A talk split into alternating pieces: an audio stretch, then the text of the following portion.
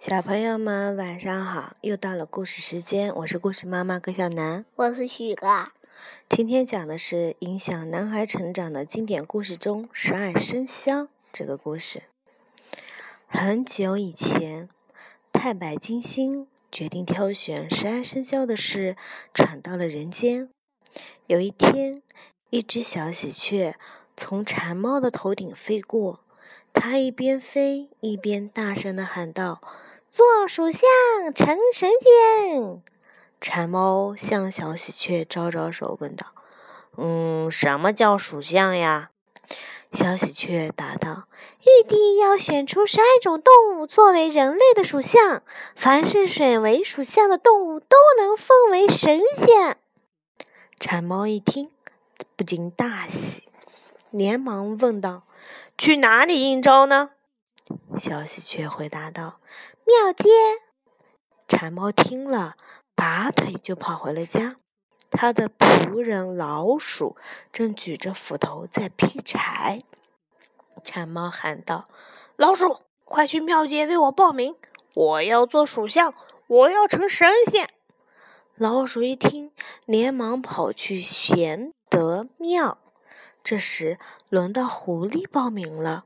属相官低下头看了狐狸一眼，问：“有没有偷盗行为呢？”“没有，没有。”狐狸回答的很痛快。属相官，他前几天在鸭子家偷了一筐鸭蛋，在牢里关了半个月呢。长尾巴的小白兔尖声叫起来，属相官板起面孔把狐狸赶跑了。老鼠什么也看不见，就在大象脚下跳来跳去的。大象忍不住嘲讽道：“你这家伙也想做属相，太不自量力了吧！”老鼠生气了。对着大象的脚趾狠狠地咬了一口，大象痛得大叫一声，用鼻子抽打它，但老鼠趁机嗖地钻进了它的鼻孔里。啊啊啊啊！切！大象忍无可忍，终于爆出一个喷嚏，噗的一下，老鼠被喷了出来，一下子飞向了队伍的最前头。此时，猫头鹰刚好得到最后一个名额，只要按个手印报上了。这时，啪的一声，老鼠从天而降，双脚正好按在应招簿上。老鼠回家后，撒谎给馋猫报过了名，然后准备跑去骑天峰。在路上，他遇见了憨厚的老牛。老鼠可怜巴巴地说。牛大哥，能否带我一起去看看热闹？嗯，可怜的小东西，上来吧。老牛说。他们两个奔向齐天峰。与此同时，狐狸跑到老虎家里，谎称小白兔骂他是杀人魔王。老虎一听，冲出家门，骂骂咧咧地向兔子家跑去。狐狸一瘸一拐的紧追在后，跑到小白兔家门前。老虎乒乒乓乓的打着门，小白兔听到了打门声，连忙把门打开。老虎猛地闯进来：“你在属相官面前说我什么坏话？”小白兔镇定地说：“老虎大哥，狐狸和我，你更相信谁呢？”老虎想了想，撒开腿就往齐天峰跑去。小白兔紧追在后面。狐狸见小白兔往齐天峰跑，真是又气又恨。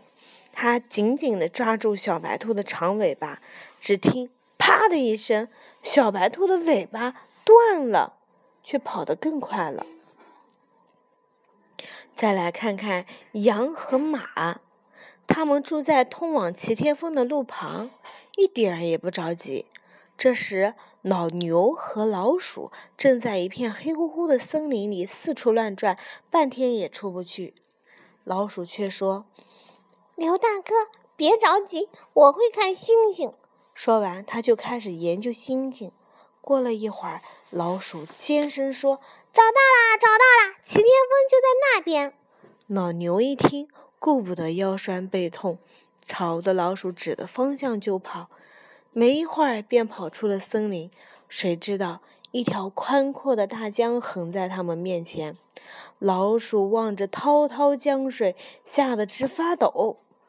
哈哈哈！别怕，过江是老牛的拿手本事。鼠老弟，坐稳了，保你平安过江。老牛说着。便下了水，向对岸游去。没想到，刚过了江，老虎也从森林里兜了出来。它扑通一声跳下水，摇头摆尾向对岸游去。紧跟身后的小白兔看到老虎就要到对岸了，急红了眼，抱着一根枯木渡了江。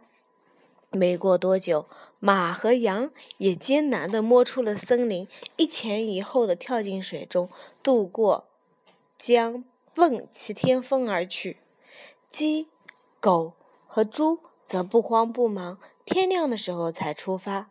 小花蛇知道自己走得慢，本想让狗背自己走，没想到却被猪和鸡嘲笑了一番，只好自己慢慢走。